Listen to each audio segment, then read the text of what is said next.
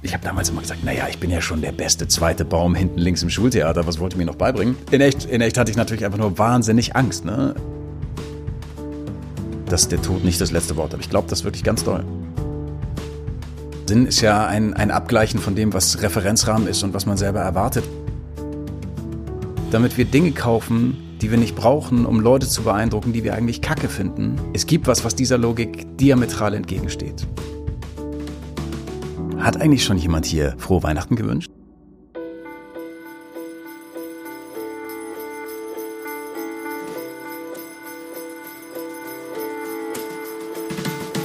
Nächste Haltestelle. Die Haltestelle, dein Podcast mit Deep Talk Garantie. Hallo, hi und herzlich willkommen an der Haltestelle. Wir sind Kira und Felix. Wir treffen Menschen an der Haltestelle aus ganz unterschiedlichen Kontexten und Bubbles und fragen sie, was sie denken und fühlen, glauben und bezweifeln. Und wir gehen dabei den Grundfragen des Lebens nach. Mal mit Witz und Leichtigkeit. Mal mit Schwere und Tiefgang. Und heute mit Julian Sengelmann. Er ist Musiker, Theologe, Moderator, Schauspieler und Autor. Er träumte vom Leben als Rockstar, verbindet Bibel und verschiedenste Bühnen. Er war als Kind bereits Synchronsprecher und wird noch immer als der Kommissar aus Türkisch für Anfänger auf der Straße erkannt. Er arbeitet seit diesem Jahr im Kirchenkreis Hamburg-Ost im Bereich Digitaloge Kirche. Als einzigen Berufschristen haben wir ihn heute für die Special Weihnachtsfolge eingeladen, um uns aufs Weihnachtsfest einzustimmen. Vielen Dank, dass du zu uns an die Haltestelle gekommen bist, lieber Julian. Also sehr gerne. Von wo bist du denn gerade zu uns gekommen? Ich komme gerade, das ist ja leider zu Weihnachten ist das ja häufig so, dass Menschen das Gefühl haben, wir müssen vor Weihnachten alles nochmal schnell miteinander klären. Warum auch immer, Zeit ist ein komisches Konstrukt. Deswegen habe ich einen ganzen Tag Zoom-Sitzung hinter mir und komme jetzt an die Haltestelle aus der Küche, denn ich bin im Homeoffice ähm, von der Kaffeemaschine. Das ist äh, das Wichtigste. Das ist also quasi Coffee to go jetzt hier. Ich habe direkt am Anfang mal eine Frage. Und zwar haben wir gehört, dass du immer wieder gefragt wirst, wie es eigentlich war, mit Elias Mbarik am Set zu sein. Und ich finde aber, die viel, viel wichtigere Frage ist, wie war es eigentlich mit Josephine Preuß am Set zu sein? Also ich würde so gerne wirklich, weil das wird das wirklich häufig gefragt. Ich werde auf Partys auch mal gefragt, ob ich Elias Mbareks Handynummer noch hätte. Und ich habe irgendeine Handynummer, das ist mit Sicherheit nicht mehr seine, aber natürlich auf Partys guckt dann niemand so genau hin und das kann ja auch niemand, niemand überprüfen und da steht immer sein Name in meinem Telefon. Und Josie Preuß Nummer auch und beide waren wirklich wundervoll. Also beide waren total nett und ganz, ey, ganz zugewandt. Ich kam ja als Dritter, äh, also in die dritte Staffel erst dazu und dann haben die, waren die ja schon ein eingespieltes Team und die waren total nett. Also die Schauspielerinnen und Schauspieler allesamt haben mich sehr, sehr, sehr, sehr gut aufgenommen. Ach, schön. Was nicht so gut war, war an meinem ersten Drehtag, das weiß ich noch, ich war parallel auf Tour mit meiner Band und habe eben ja auch Theologie studiert. Also ich hatte so einen, so einen großen Rucksack immer mit, mit Büchern. Heute hat man das ja alles auf dem Rechner, aber ich habe wirklich so einen riesen Rucksack, Bücher drin, Gitarre dabei und dann musste ich von Hannover morgens mit dem ersten Zug äh, nach Berlin, wo wir gedreht haben. Erster Drehtag sowieso immer aufregend. Und ich weiß noch, dass äh, sich leider ein Mensch vor den Zug geschmissen hat äh, auf der Strecke und dann hatten wir natürlich irgendwie wahnsinnig, wahnsinnig Stau und ich kam ans Set dann vier Stunden verspätet äh, als der Neue. Und das Erste, was der Regisseur gesagt hat, war, Aha, da kommt der feine Herr Sengelmann. Jetzt mach mal was Richtiges, sonst bist du ganz schnell wieder raus hier. Und äh, so wurde ich empfangen bei Türkisch für Anfänger. Ja. Ja, Und äh, die Schauspielerinnen waren alle so, er meint das nicht so, er ist ein bisschen cholerisch. Und ähm, genau, so, so kam ich da an. Aber du hast dich bewiesen. Also. Naja, das, man, die einen sagen so, die anderen sagen so, denn die Sendung wurde danach abgesetzt. Und ich denke, das, äh, das lag vermutlich an mir, dass die, dass die abgesetzt wurde. Ach Quatsch, nein, aber es, genau, sie wurde abgesetzt, also ich habe mich so lala bewiesen, um ehrlich zu sein. Aber ich muss sagen, also ich kann schon von mir behaupten, ich war Fan der ersten Stunde. Also das hat schon meine Teenie-Zeit geprägt. Sehr gut.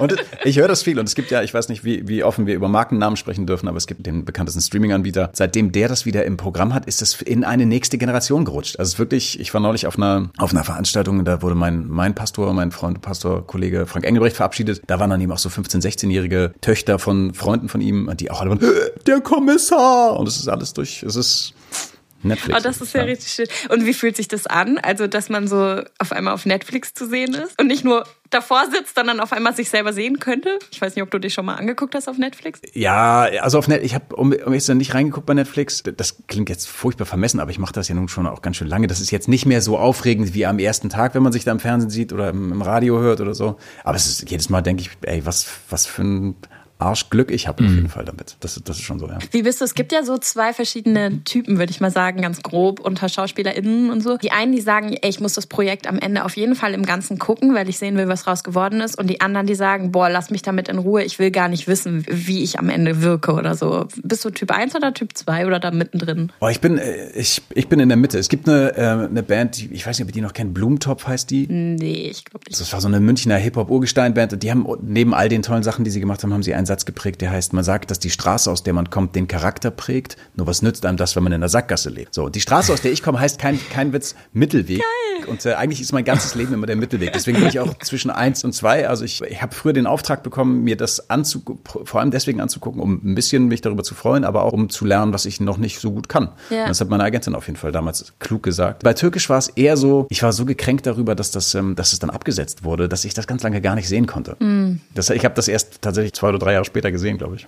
Du hast es gerade schon ein bisschen erwähnt.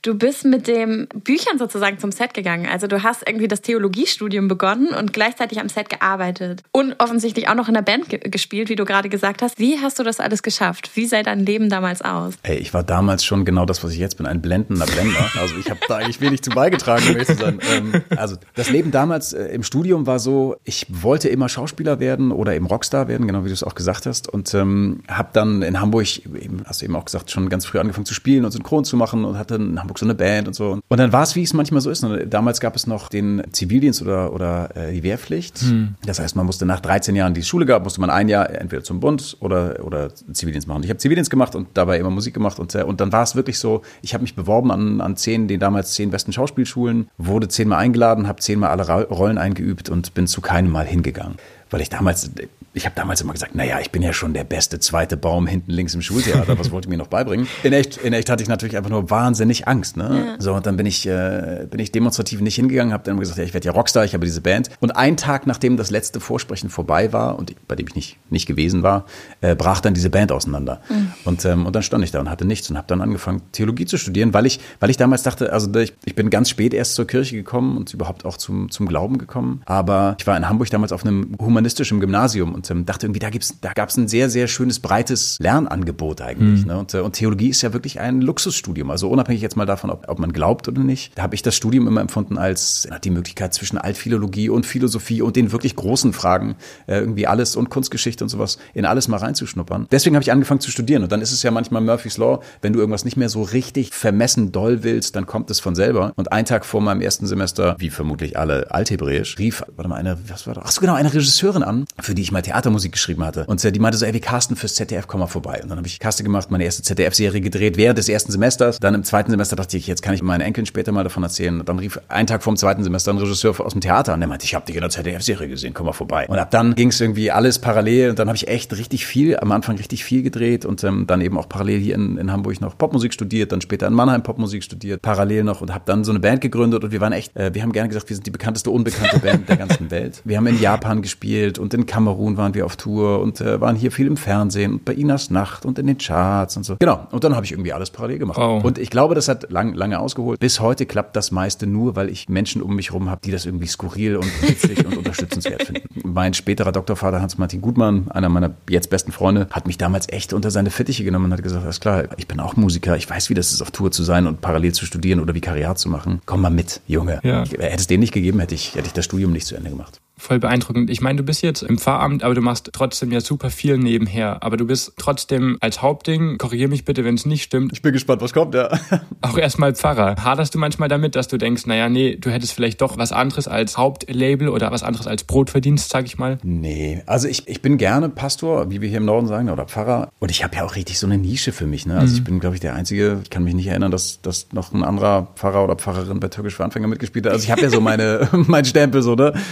Versuche ja auch alles immer miteinander in Einklang zu bringen. Das ist schon, schon sehr arbeitsintensiv, ne? weil also jeder, der oder die im Fahramt ist, weiß, egal wie viel Prozent auf deiner Stelle stehen, du wirst das Doppelte davon arbeiten. Hm. Dann noch andere Dinge zu machen ne? oder meine Fernsehsendung zu moderieren oder auf Tour zu gehen, das ist schon alles, alles immer viel auf jeden Fall. Und hm. ich bin gar kein Freund von irgendwas bereuen. Hm. Also ne? ich habe mich ja nicht aus Verlegenheit dazu entschieden, sechs Berufe zu haben, sondern weil ich Spaß an sechs Berufen habe. Wie kommst du zu einem neuen Projekt? Da tummeln sich ja relativ viele Dinge. Wie, wie kommst du dazu? In welchem Kontext müsstest du mir noch sagen? Naja, zum Beispiel, also fragen die Leute dich an für ein Buchprojekt oder sagst du, hey, ich habe jetzt Bock zum Beispiel dein Buch über Feiertage zu schreiben oder Glaube ja, Kirche nein? Also kommt es sozusagen aus dir oder kommt es auch von außen oder wie, äh, wie entsteht da was Neues? Also ich verrate euch jetzt äh, das, das Geheimnis. Ich bin dumm und ich kann schlecht Nein sagen. Und wenn Leute mich irgendwas fragen, dann sage ich mir, ja, okay. ja, Sager. Ja, wirklich. Und dann mache ich mir vorher gar keine Gedanken, was das, was, was das an Arbeit heißen könnte. Oder auch, ich frage mich auch gar nicht, ob ich das könnte. Das meiste kann ich nämlich eigentlich nicht. Bei dem Buch war es, war es ganz konkret so. Fast 300 Seiten, das letzte. Ja, aber gelesen habe ich es nicht. Aber bei den Büchern war es so, dass ich, ich hatte schon diese, diese Reihe im, im NDR und in der ARD, Sengelmann sucht. Wir haben die erste Folge gedreht, die, die Weihnachtsfolge damals. Und ich war zu Gast in, in einer Talkshow. Mhm. Das also war wirklich Glück und das passiert tatsächlich, passiert ja auch mir nur einmal im Leben. Es lief ganz gut in dieser Talkshow und war eine tolle, tolle Interviewpartner, also die, die mich interviewt hat, die, ein toller Host. Bettina Tietjen, die wundervolle Bettina, falls du das hier siehst du bist die Größte, die mich da interviewt hat. Und, äh, und am nächsten Tag hatte ich wirklich von, von fünf großen Verlagshäusern hatte ich Anfragen, ob ich nicht ein Buch schreiben wollen würde, weil so junger Theologe und so. Wow. Das, aber das passt, das ist unrealistisch, ne? Das ist nicht, das passt, ist nicht die Regel. Also das ist wirklich mm. auch für mich, ich bin halt ein Glücksschweinchen, ne, was das angeht. Also so, und dann habe ich, habe ich mich mit Rowold getroffen, mit meiner Lektorin, meiner späteren Lektorin und die war so toll, die ist immer noch so toll, aber die war auch damals schon so toll. Und, und dann stand völlig außer Frage, ich muss für Rowold Bücher schreiben. Nee, super, super spannend. Der, der Titel deines letzten Buches ist ja Glaube ja, Kirche nein. Schaffst du deinen eigenen Beruf? Ab. Wie ist dein Verhältnis zur Kirche? Wie siehst du Kirche? Ähm, weil dieses Kirche nein, ich meine, klar, es hat ein Fragezeichen hinten, aber Kirche nein, hm, wie, wie würdest du es beschreiben? Also das, das Fragezeichen ist ja, ist ja wichtig dabei. Ne? Also hm. ich tue mich häufig schwer, also gerade auch, wir machen jetzt, ich bin jetzt eingeladen in eurem Podcast, das ist, ist wundervoll. Meine Wahrnehmung ist, dass wir uns momentan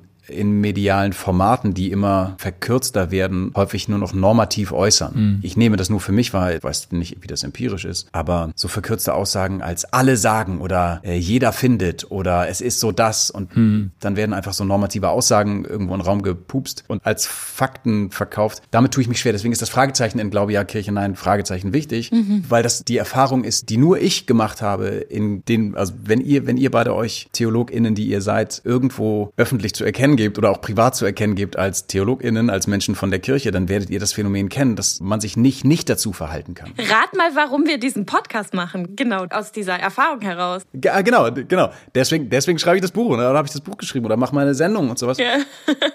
also Menschen kommen zu einem und wollen mit einem über Kirche reden, über Glauben reden, über Gott reden, über ihre eigene Enttäuschung sprechen oder warum früher alles besser war und mehr Lametta. Aber deswegen ist dieses, dieses Fragezeichen so wichtig, weil diese Aussage eine ist, die ich persönlich und nochmal nicht normativ, aber ich persönlich, die so viel nachts von irgendwelchen Menschen, die sich ein Herz fassen und mir betrunken ins Ohr raunen. Ich glaube ja, aber ich brauche die Kirche nicht dafür. So, ne? Und deswegen glaube ich ja, Kirche nein, Fragezeichen ist, ist das eigentlich wirklich so? Oder, oder was könnten wir als Menschen aus der Kirche oder ich als Mensch, der ich in Kirche bin, daraus eigentlich lernen? Oder welche, welche Schlüsse kann ich ziehen? Mhm. So, und ähm, ich bin eher ein Fan von Fragen stellen als verkürzte Pseudo-Antworten geben auf Dinge, die eigentlich viel mehr mehr Raum brauchen. Voll. Deswegen ist, ist mir das Fragezeichen da wichtig. Ja. Und nein, also ich schaffe meinen eigenen Beruf damit nicht ab. Das, äh, das machen andere Faktoren, aber ich nicht mit diesem Buch, glaube ich. Du hast ja auch ein Buch über Feiertage geschrieben und jetzt sind wir ja quasi an Heiligabend und Weihnachten ist da und steht vor der Tür. Und da einfach mal die plumpe Frage, was ist Weihnachten für dich? Hat eigentlich schon jemand hier frohe Weihnachten gewünscht? Frohe Weihnachten! Frohe Weihnachten! Gut, dass der Pfarrer da ist. Äh? Frohe Weihnachten euch allen, die ihr uns hört und seht und äh, die ihr dabei seid und jetzt noch Geschenke einpackt, äh, weil ihr spät dran seid, so wie ich immer. Frohe Weihnachten euch allen. Was ist Weihnachten für dich? Oh, Weihnachten hat für mich ganz viele unterschiedliche Ebenen. Drei würden mir sofort einfallen. Das eine ist, tatsächlich ist Weihnachten ein Fest, was beladen ist, einen Rucksack aufhat mit ganz vielen unterschiedlichen Dingen da drin.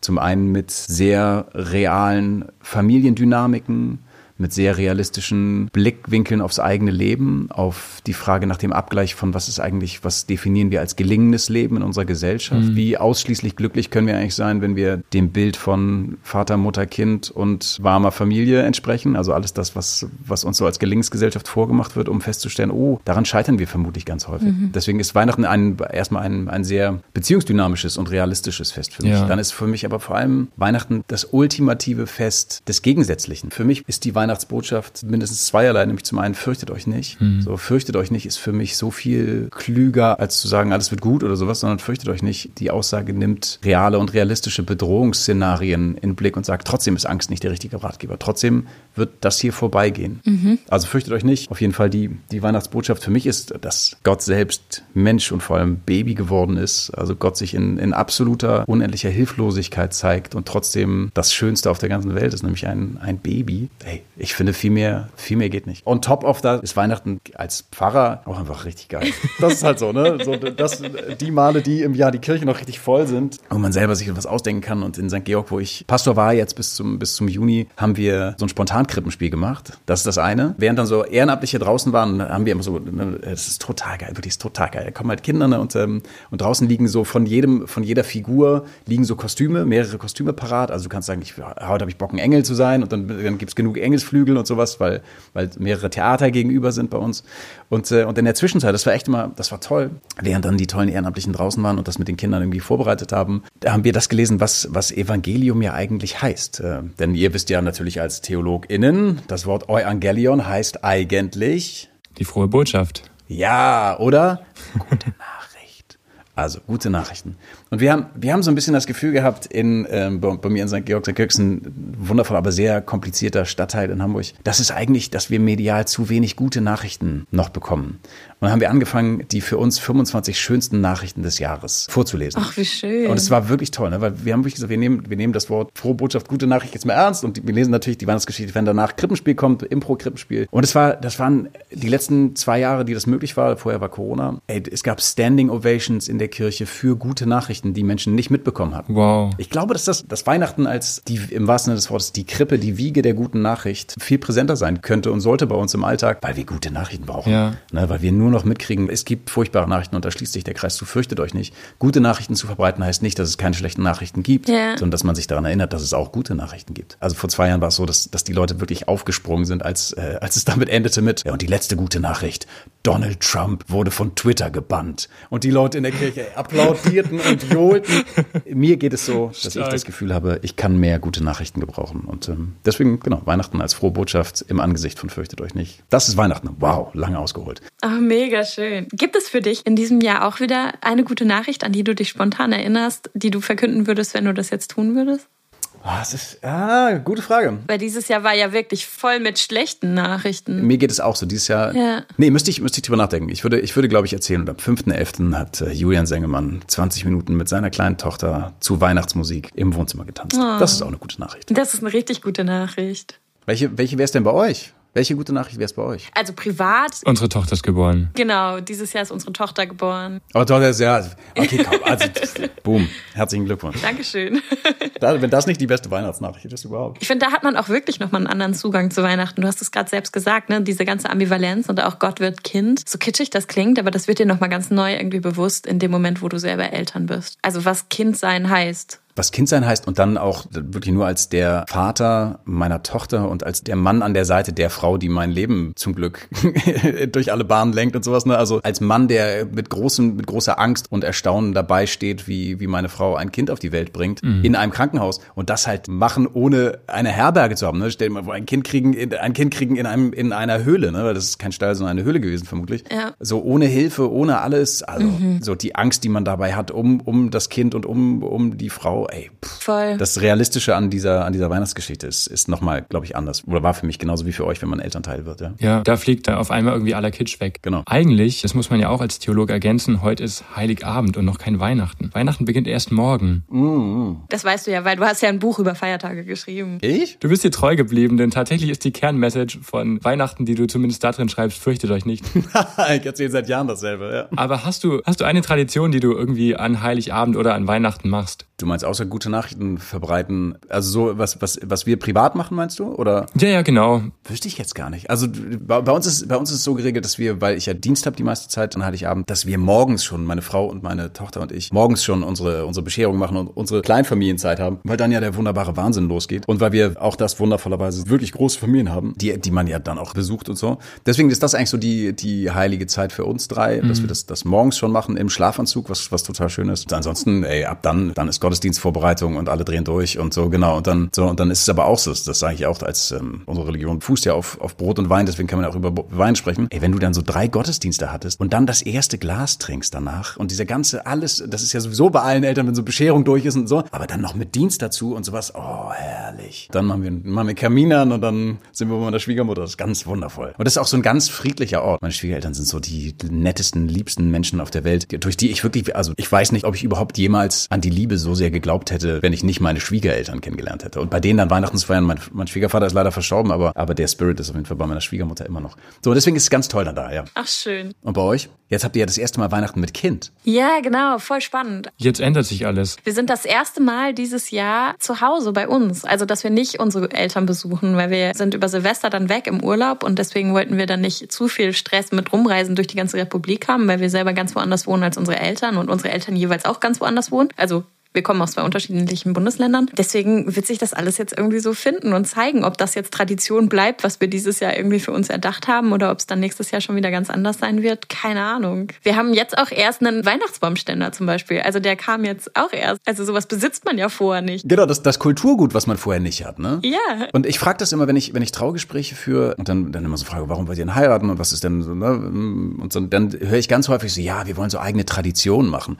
Und dann lache ich immer, weil ich dann immer sage, ja, das stimmt, dann kann man sich die Frage stellen, wie feiert man eigentlich als kleine Familie Weihnachten? Ne? Wenn man vorher noch so als Kinder, selbst wenn es große Kinder waren, sich dann immer aufgeteilt hat, wir müssen heute zu.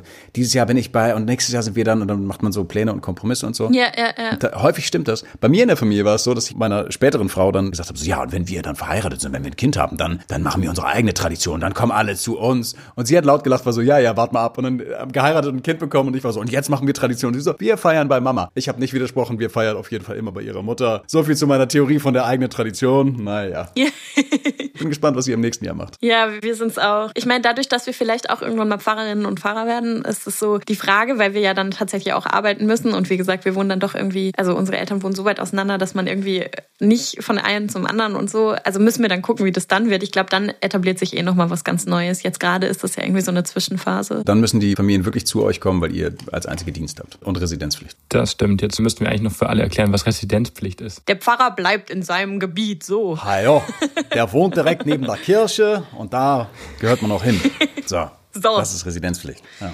Ich habe noch eine Frage vielleicht, um zu diesem Heiligabend zurückzukehren. Was würdest du sagen, ist denn heilig für dich? Es heißt ja irgendwie nicht ohne Grund Heiligabend, aber warum? Was ist heilig für dich? Du hattest diese Zeit mit deiner Familie jetzt morgen schon beschrieben. Ist das für dich, so, sind das so Momente der Heiligkeit? Heilig ist halt immer die Frage, was für einen maßgeblich ist eigentlich. Ne? Also was, was für einen so besonders ist, dass man sich danach zurücksehnt. Das ist ja ne, die Frage auch immer im Trisagion, was ist eigentlich heilig? Ich würde sagen, dieses Gefühl, also morgens, wenn wir zu dritt sind, dieses Gefühl, ein Teil der Aufregung meiner Tochter nachspüren zu können, die so aufgeregt ist, dass jetzt, dass sie endlich diese Tür aufmachen darf, die immer bei uns zugeklebt ist und sowas. Ne? Also die Intensität der Freude macht mich so glücklich, Schön. dass mir dieses Gefühl, was in ihr ausgelöst wird, heilig ist. So, das auf jeden Fall. Ja. Mich macht aber auch glücklich der Moment im Gottesdienst dann. Für mich sind auch Weihnachtslieder heilig. So, ich liebe das. So, dass ähm, ich bin ja nun auch Musiker.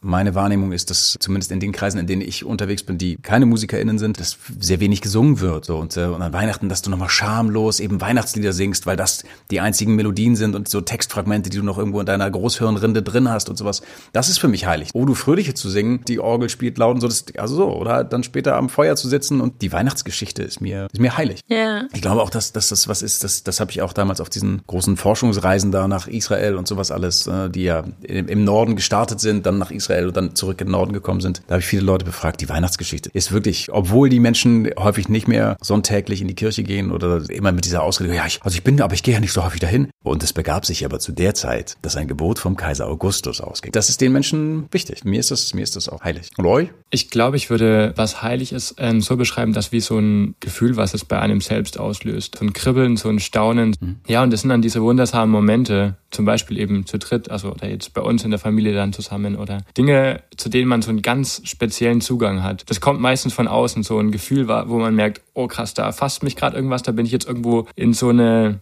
heilige Atmosphäre reingeworfen. Ja, Und ich glaube, da bleibt man sich auch irgendwie oder bleibt man der Weihnachtsgeschichte auch treu, weil ich würde sagen, Heiligkeit entsteht einfach voll oft dann, wenn man sie nicht erwartet.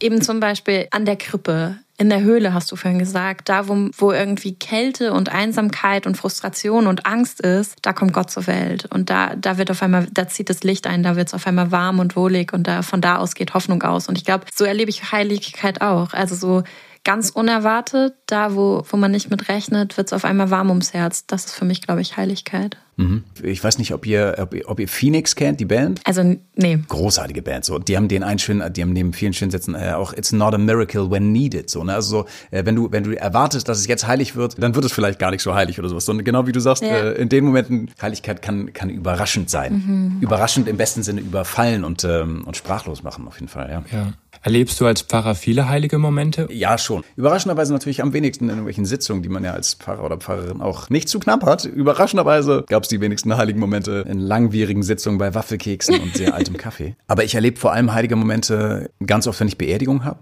Also natürlich bei, bei Amtshandlungen generell. Ne? Also Amtshandlungen für alle, die nicht, nicht äh, kircheninterne sind. Das sind Hochzeiten, Trauung, Taufen und Beerdigung. Und bei Beerdigungen erlebe ich das ganz viel. Also die, die Momente, wo Menschen liebevoll klagen über die, die gegangen sind, aber eben auch sich selbst beklagen über das, was nicht gelungen ist. So. Und ich, ich erlebe das häufig, also nochmal für alle, die, die nicht super eingeweihte sind. Wir Theologinnen und Theologen sprechen immer vom Heiligen Geist so, und, äh, und sind in dieser Ambivalenz gefangen zwischen, wir sind nur Bodenpersonal, auf das es nicht ankommt, denn der Heilige Geist ist die Instanz, die alles vermittelt. Und trotzdem haben wir ein bisschen dazu beizutragen. So, also das, das ist schon so. Und äh, wenn wir das nicht glauben, dann, dann sind wir auf jeden Fall auch, finde ich, ist das eine Ausrede dazu, nicht so gut zu sein. Aber in diesen Momenten, von denen ich erzähle, kommt nämlich ganz häufig Heiliger Geist, nämlich wenn man versucht, ein Leben zu beschreiben und zu skizzieren bei einer Beerdigung. So, und dann die Möglichkeit zu haben, ein bisschen dazu beizutragen, dass, dass es vielleicht nochmal Frieden gibt. Also, dass vielleicht ein bisschen Frieden geschlossen werden kann. Und das ist eine Mischung aus, wie gesagt, aus dem Heiligen Geist, der kommt aus den über Jahrhunderten erprobten Ritualen, die es braucht, die so, also ne, so sehr man das Gefühl hat, ach, Kirche so anachronistisch oder sowas. Wir haben, glaube ich, Kultur, anthropologisch oder so, die Notwendigkeit, einen verstorbenen Menschen unter die Erde zu bringen, zu begraben und etwas Asche drauf zu werfen oder von mir aus Blumenblätter oder was auch immer das ist. In diesen Momenten entsteht für mich ein heiliges Gefühl. So, weil ich das Gefühl habe, wir,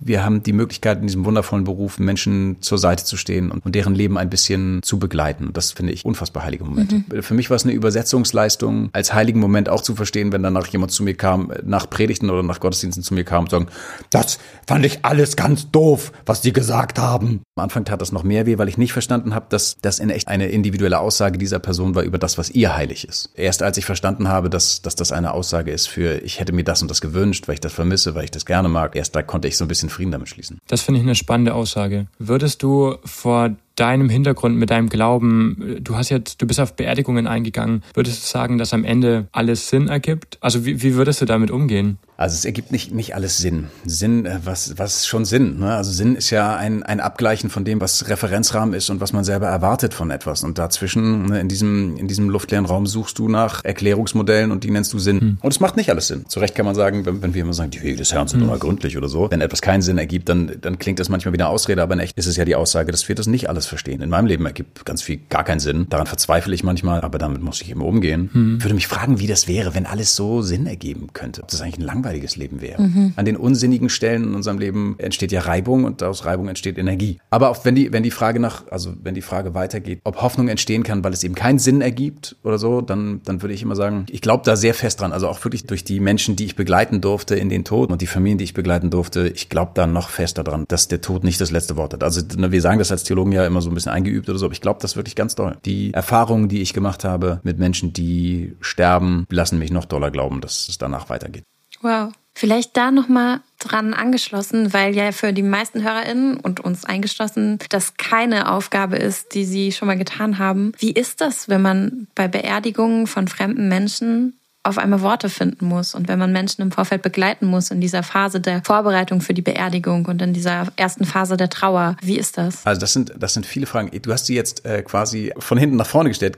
Darf ich von vorne nach hinten antworten? Das- Das macht es vielleicht, vielleicht nachvollziehbarer. Bitte, na klar. Ich erzähle das nur aus meiner Warte jetzt. Wie kann ich das sagen, ohne das zu romantisieren? Also ich vermute, dass ihr ein ähnliches Gefühl habt, dass Pflegepersonal sehr, sehr unterbezahlt ist und einen unfassbar guten Job macht, den man nur abstrahieren kann, wenn man den nicht selber macht. Deswegen haben viele Menschen, die dort arbeiten, eine ganz besondere Beziehung zu den Menschen, um die sie sich da kümmern. So, und dann kommt man dann irgendwann als Pfarrer oder Pfarrerin, wirst du gerufen und kommst dazu, dann wirst du von der Familie gerufen, dann sprichst du da mit der Familie kurz und dann gehst du da ans Bett und dann sitzt du da und je nachdem, ob die Person ansprechbar ist oder nicht, bist du dann ein bisschen im Gespräch und dann musst du dich schon ganz schön nackt machen im Sinne von, dass die wissen meistens, dass es jetzt irgendwie, dass, dass die nicht mehr noch sechs Sätze Tennis spielen werden oder sowas, sondern die merken schon auch, dass das, dass das nicht mehr gut ist. Ne? Dann ist, glaube ich, die Aufgabe, so wie, so wie wir sie als Seelsorgende haben, denen einen Raum aufzumachen, in dem sie diese Ängste artikulieren können, weil unsere gesellschaftliche Triebfedern ganz häufig Scham und Beschämung und Schuld sind. Und ähm, wir gelernt haben, wir dürfen uns nicht für irgendwas schämen und wir dürfen keine Schwächen zeigen, weil wir ja in einer turbokapitalistischen Supergesellschaft leben.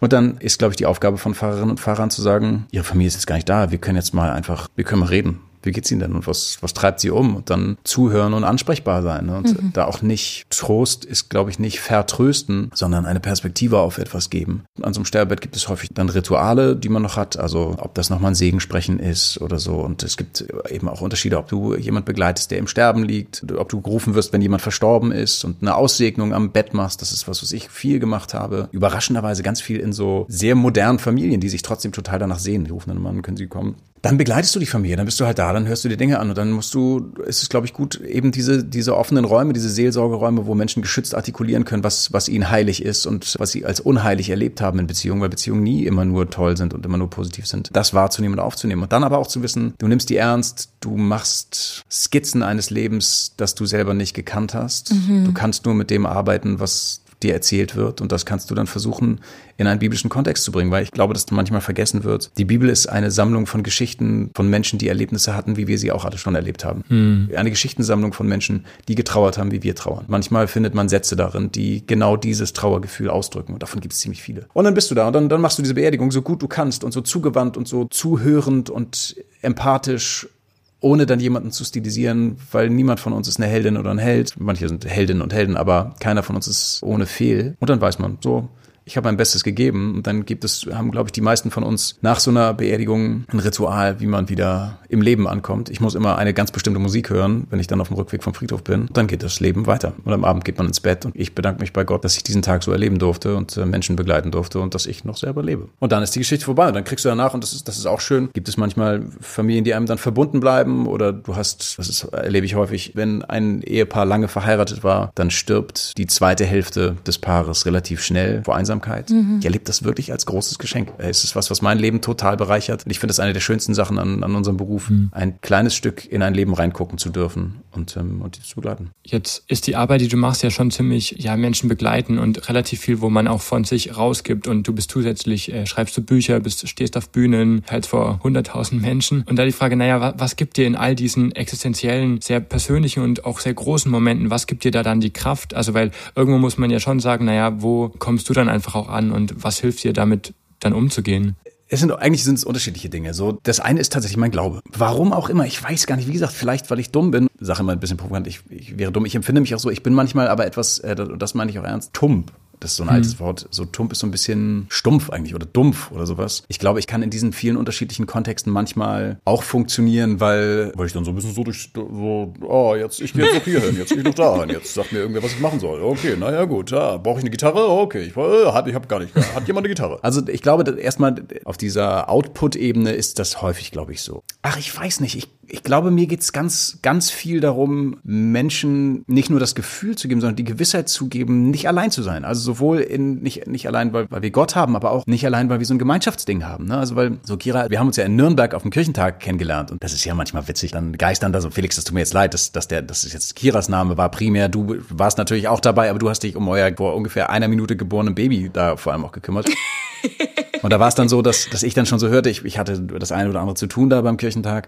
Und, ähm, und dann war die, ja, kommst du heute Abend mit? Und da ist so eine Preacher Slam, ich glaube Preacher Slam Kirche oder sowas war, oder so. Und da ist, da ist so, so eine junge Theologin und die ist super wortgewandt und ganz wortgewaltig und so. Und äh, ich bin dann immer schon so ein bisschen so, mhm, zeig mal her. Habe ich dein, deine Texte da gehört und war, war wundervoll begeistert und angetan und, äh, und beseelt davon im wahrsten Sinne. Ja, ne? und, äh, danke. Gerne.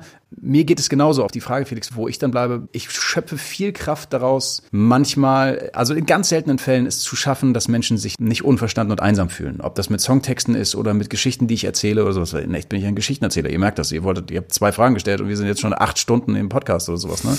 Aber so ist es halt in echt bei mir. Wenn ich, wenn ich es schaffe, Menschen die Sicherheit zu geben, nicht alleine zu sein mit, mit ihren Gefühlen, ob das unfassbare Euphorie ist oder unerträgliche Zerstörtheit oder so, das gibt mir Kraft. Wie gesagt, mein Glaube gibt mir total Kraft und meine Familie. Mhm. Das ist jetzt richtig alter, alter weißer Mann, Mansplaining-mäßig. Das tut mir auch voll leid, aber ich prophezei euch einfach als junge Eltern, obwohl man es denkt, dass die Liebe nicht größer werden kann, ey, von je, also ta von Tag zu Tag wächst die noch mehr. Das ist, auch physikalisch ist es, glaube ich, gar nicht möglich, aber, aber es ist so krass, ne? Und Und genau, diese Liebe ist, also ist alles für mich, die, ja. Halleluja und Amen. Genau, Halleluja und Amen. Da kann ich auch erstmal nicht viel dazu sagen. Ich finde es immer schwer zu sagen, was genau Glaube ist. Aber wenn dich jetzt jemand fragen würde, wie würdest du, wie würdest du es beschreiben oder umschreiben? Also ich ich glaube daran, dass es etwas gibt, das größer ist als wir selbst, dass unsere merkwürdige, also wirklich manchmal aberwitzige, eigentümliche menschliche Logik, die wir, die wir uns gegenseitig erzählen, die darauf beruht, dass wir im Grunde eigentlich noch härter arbeiten, damit wir mehr Geld verdienen, damit wir Dinge kaufen, die wir nicht brauchen, um Leute zu beeindrucken, die wir eigentlich Kacke finden. Es gibt was, was dieser Logik diametral entgegensteht. So, darauf, darauf vertraue ich, darauf hoffe ich, dass da, davon erzähle ich. Und in dieser Logik ist es so, dass dieser Logik vorangestellt ist, liebe deinen Nächsten wie dich selbst ich bin dein Gott. Na, Jesus wird, wird gefragt, Rabbi, unter all diesen vielen Geboten, die es gibt, was ist denn das Wichtigste? Und Jesus sagt, ich verstehe die Frage nicht, liebe deinen Nächsten wie dich selbst. Da geht es nicht darum zu sagen, hey, ich finde alles gut, was du machst oder sowas, sondern dieses vieldimensionale Aufforderung zur Liebe, also auch sich selbst zu lieben. Ne? Ich weiß ja nicht, wann ihr euch das letzte Mal gerne mochtet. Das passiert ja auch nicht immer. Das ist ja keine Selbstverständlichkeit. Wir verlernen das ja. Wir gucken uns die ganze Zeit irgendwo an. Ne? Auch ihr macht einen Podcast, so, das ist wundervoll. Das ist noch ein halbwegs langes Format oder sowas. Aber wenn ich, ich bin 41, ich habe einen blöden Doktortitel. Also ich, ich denke die ganze Zeit von mir selber, ich, ey, ich müsste, ich müsste klug genug sein, um nicht drauf reinzufallen, dass bei Instagram mit irgendwelchen Filtern Leute jünger und besser aussehen als ich und sowas alles. Und dann trotzdem nehme ich mir das zu Herzen. Ne? Und ich glaube daran, dass Leviticus 1918b, also das Liebesgebot, unser eigenes Leben verändern kann. Wenn wir anfangen, wirklich daran zu glauben, dass wir gut gemacht sind und dass wir nicht, wir müssen nicht immer alles sein wollen, denn wir sind schon alles. Hm. Ne? Wir sind geliebte Kinder Gottes. Wir sind gesehen. Wir sind angesehen und wir sind liebevoll angesehen. Ne? So wie Eltern ihre Kinder liebevoll ansehen. Das heißt nicht, ey, ich liebe meine Tochter. Mhm. Ich finde nicht alles toll, was die macht. Und die geht mir auch natürlich raketenmäßig auf den Sack zwischendurch. Das machen Kinder ja, sonst wäre es ja einfach, Eltern zu sein. Aber natürlich liebe ich die bedingungslos. Ne? Und ich bin davon fest überzeugt, auch wenn wir es vergessen, dass wir bedingungslos geliebt sind. Und ey, wir können alle besser werden wollen und ich kann ins Fitnessstudio laufen und Muckis haben wollen, aber, aber ich muss das nicht, weil ich schon geliebt bin. So. Und wir sind immer gleichermaßen, wir nennen das Simul Justus et Peccato, wir sind immer, ey, wir machen die ganze Zeit, ich mache nur Fehler die ganze Zeit und trotzdem bin ich geliebt. So, das ist mein Glaube. So, und wir dürfen scheitern, wir müssen aber nicht gescheitert bleiben. Ganz kurz, Simul Justus et Peccator. Zwei Sätze vielleicht noch kurz dazu. Genau, das ist das, was, was wir gerne die Rechtfertigungslehre nennen. Wir sind immer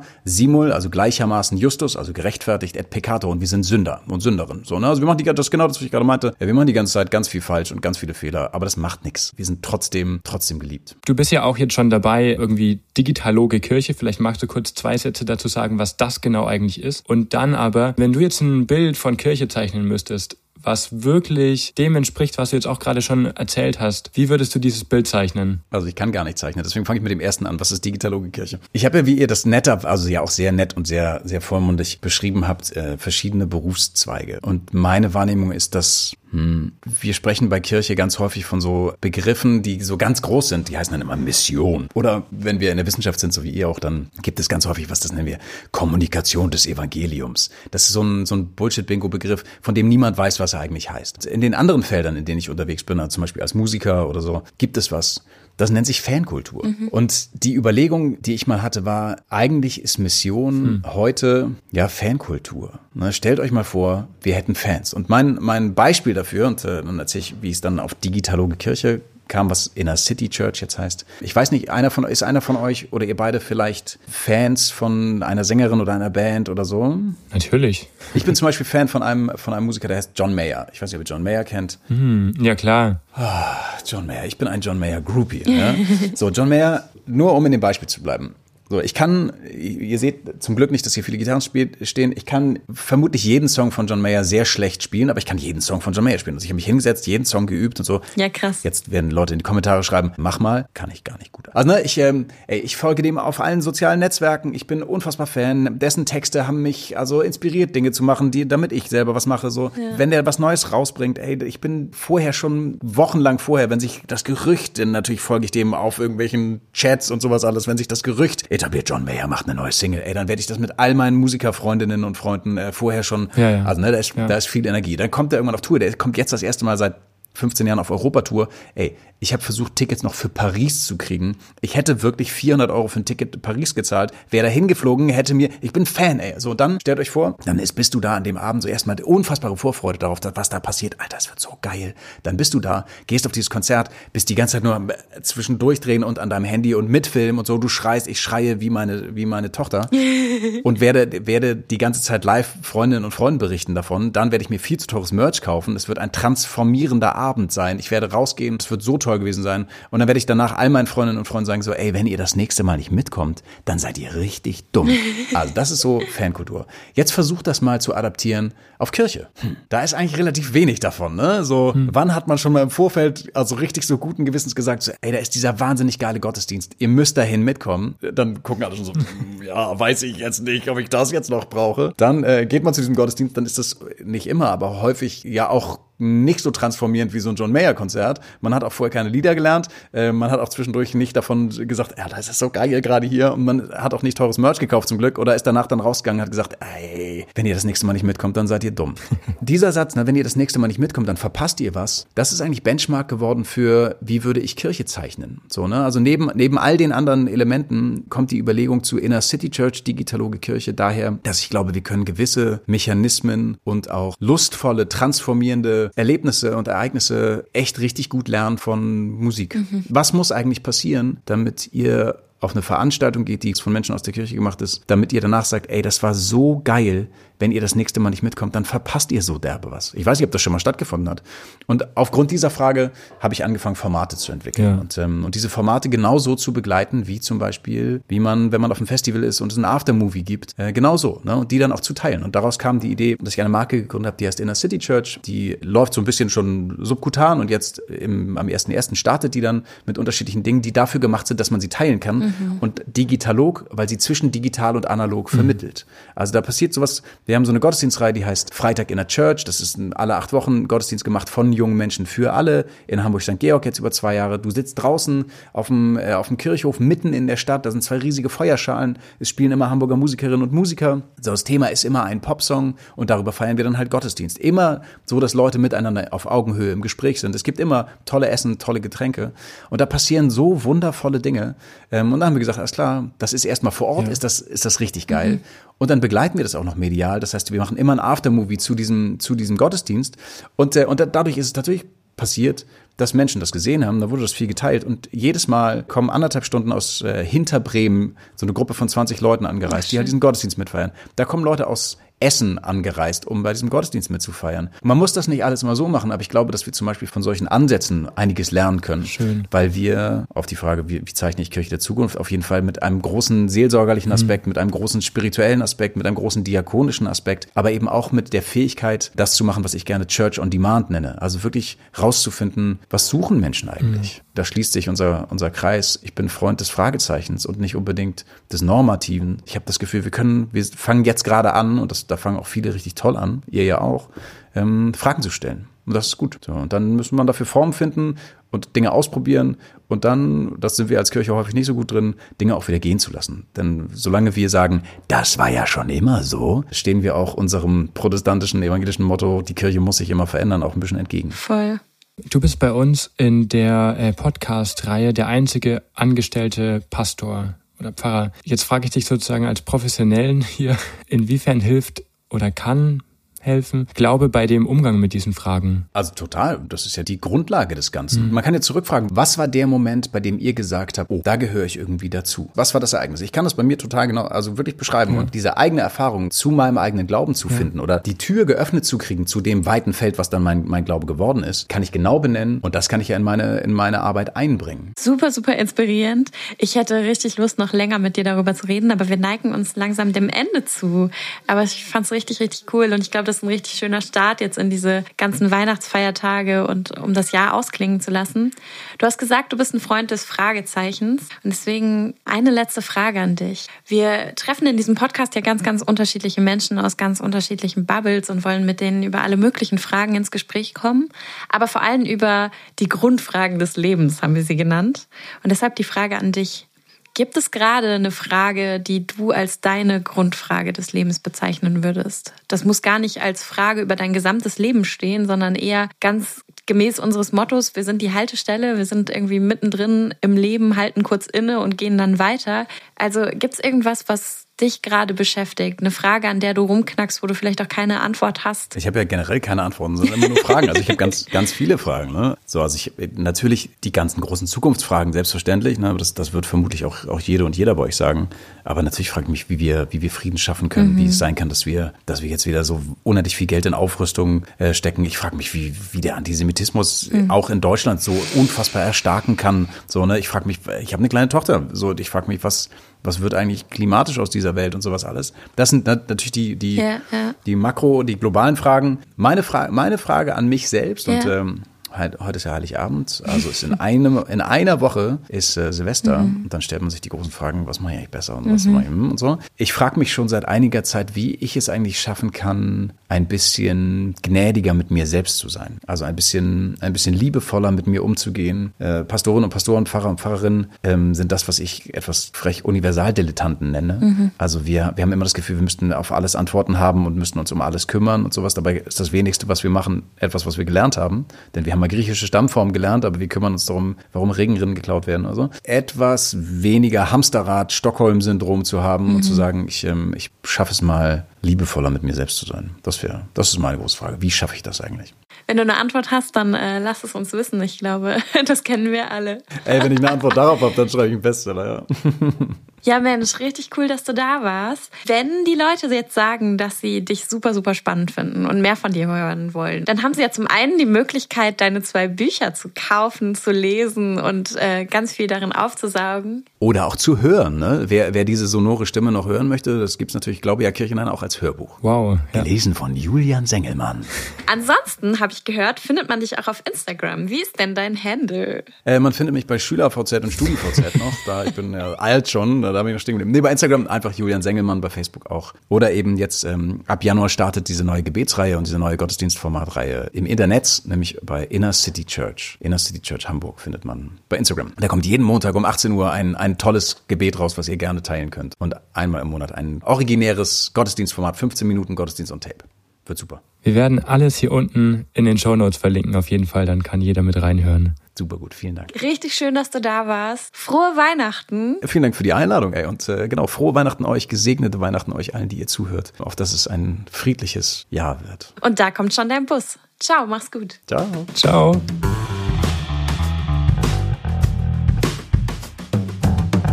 Und da ist er fort. Und Felix, was bleibt für dich an der Haltestelle? Ich finde es wirklich beeindruckend, wie viele Projekte Julian am Laufen hat, von Musik, Texte, Moderationen, sein Pfarrer sein, was ja einfach auch schon unglaublich viele Aufgaben und Tätigkeiten umfasst. Fand ich wirklich sehr inspirierend, auch wie er das irgendwie alles unter einen Hut bekommt. Voll, ja. Ich glaube, er hat das sicher hin und wieder das Gefühl, einfach auch fremd in dem eigenen Kontext zu sein, weil ja irgendwie eine Lesung was äh, zu machen, was anderes als eine Weihnachtspredigt zu halten. Voll. Und ich glaube, dass eine Moderation einfach was ganz anderes ist, als mit der Band dann auf der Bühne zu stehen oder Musik zu machen. Und ich glaube, er trägt da dann auch immer wieder Gewinn, bringt Perspektiven in den jeweiligen anderen Bereich ein. Und das, das fand ich wirklich ja auch spannend. Das hat man im Gespräch dann auch gemerkt. Ja, voll. Das geht mir auch so. Ich meine, die Frage ist ja so ein bisschen, wie ist das bei uns? Also ich meine jetzt bei uns persönlich, aber auch bei unseren HörerInnen. Ich meine, wir sind ja immer in unterschiedlichen Kontexten und wir bringen neue Perspektiven ein. Das ist irgendwie so eine Frage, die ich mitnehme. Also, welche Rollen jongliere ich eigentlich so? Und was sind das für Perspektiven, die man da so mit einträgt?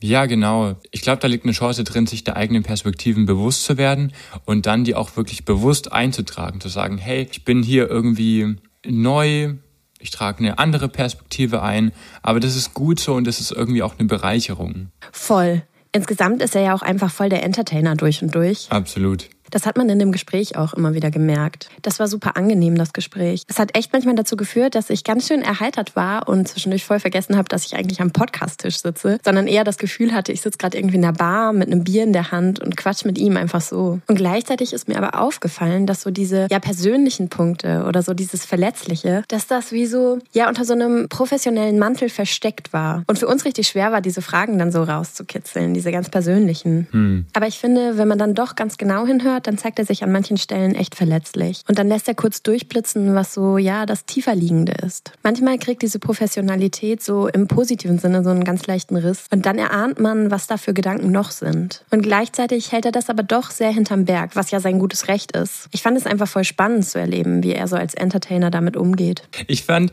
er hat mit einem Paukenschlag geendet. Und zwar, da wurde dann wirklich sehr persönlich, als er gesagt hat, wie können wir gnädiger mit uns selbst sein? Das ist seine Frage gerade. Und das nehme ich aber auch als Frage voll mit. Also das ist irgendwie, glaube ich, so eine menschliche Grundfrage. Wie kann man gnädiger mit sich selbst sein? Wie kann man gnädiger mit sich umgehen? Wie kann man manchmal einen Schritt zurücktreten? Wie kann man Tempo rausnehmen? Das fand ich eine Frage, wo es wert ist, darüber nachzudenken. Ja, total. Das ist doch jetzt eine schöne Frage eigentlich für die Winterpause. Denn wir können an dieser Stelle verraten, wir gehen in die Winterpause. Zwei Wochen lang werden wir keine neue Folge hochladen. Das heißt, die nächsten zwei Sonntage, Silvester und dann der erste Sonntag im neuen Jahr, habt ihr nicht die Möglichkeit, eine neue Folge zu hören. Aber vielleicht ist das eine gute Möglichkeit, die Folgen zu hören, die ihr vielleicht noch nicht gehört habt. Und in der Zeit könnt ihr euch natürlich auch damit beschäftigen, wie ihr gnädiger mit euch selbst werdet. Weil ich glaube, das ist eine Frage, die Julian gestellt hat, die wir wirklich alle mit uns rumtragen, weil wir manchmal ganz schön streng zu uns selbst sind.